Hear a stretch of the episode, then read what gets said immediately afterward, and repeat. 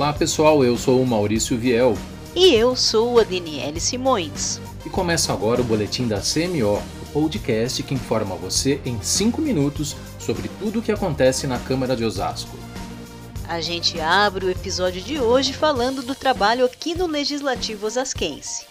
Isso mesmo, apesar de a Câmara estar fechada, os vereadores e funcionários continuam trabalhando. Estão sendo discutidos e votados projetos urgentes para a cidade, que vão ajudar a enfrentar a pandemia do novo coronavírus. E a gente sabe que as medidas de isolamento social foram prorrogadas até o dia 10 de maio no estado de São Paulo e que o Osasco segue as determinações do governo do estado para tentar controlar os casos da doença. Sim, Dene, essa semana começou a vigorar na cidade um decreto que obriga o uso de máscaras no transporte público e por aplicativos. Nos supermercados, agora é obrigatório medir a temperatura dos clientes antes da entrada nas lojas.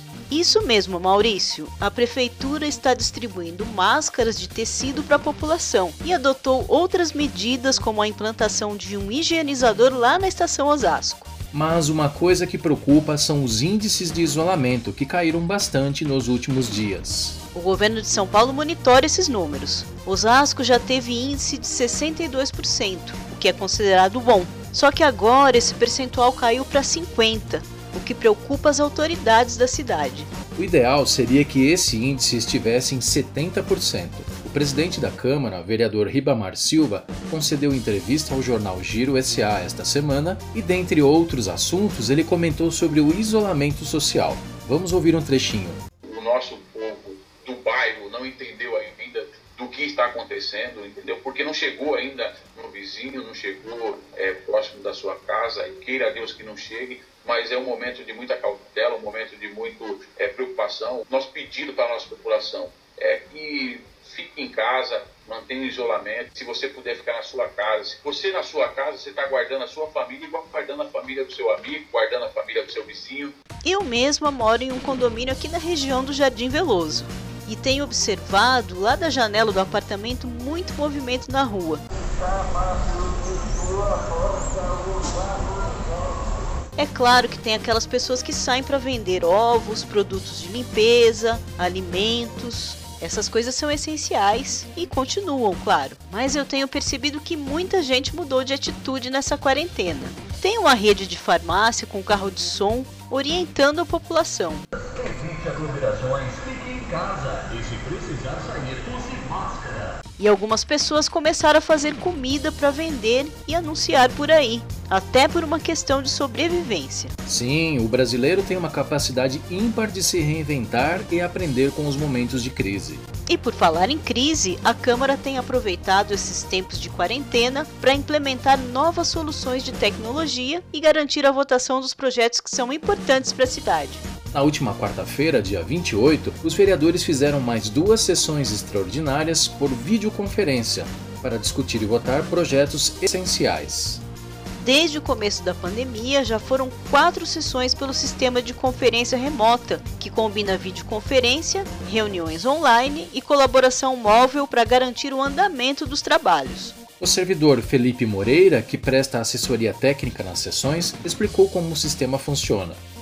Sistema era gerenciado por uma pessoa da, da área técnica, controlando os microfones dos vereadores, e no momento em que cada um tinha que se manifestar, o presidente concedia a palavra para a pessoa, alguém da equipe técnica fazia né, a ligação do microfone individual do, do vereador para ficar de forma mais organizada. Tudo correu com muita tranquilidade, assim, não, não, houve problema nenhum, né? Foi uma experiência, digamos assim, nova na Câmara, mas tudo correu assim dentro do possível. E caso seja necessário fazer outras sessões, eu imagino que a gente vai estar melhor preparado também para lidar com essas situações que essa pandemia tem trazido para a gente, né? E agora a gente vai falar sobre o que os vereadores aprovaram nessas duas últimas sessões extraordinárias.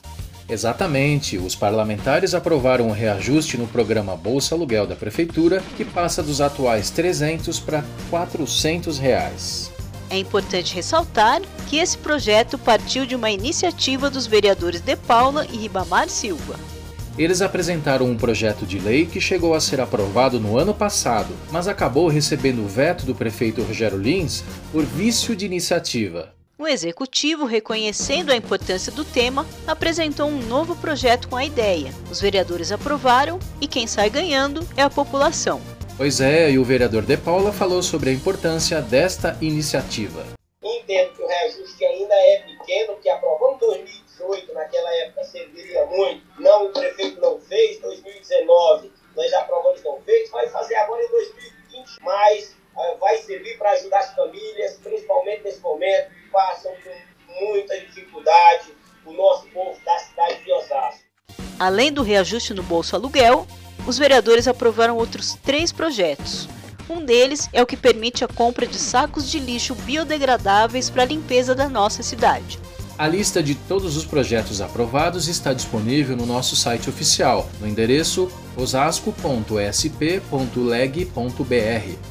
É isso aí, pessoal. O boletim da CMO chegou ao fim. Você pode assistir à transmissão ao vivo das sessões pelas operadoras de TV a cabo NET e Megabit Telecom, além do nosso site, pelo Facebook e pelo canal da TV Câmara Osasco no YouTube. E não se esqueça, para ouvir novamente este ou os episódios anteriores, acesse as nossas redes sociais e acompanhe a gente nos principais agregadores de podcast. Esperamos que vocês tenham aproveitado o episódio de hoje. Um grande abraço e fique em casa.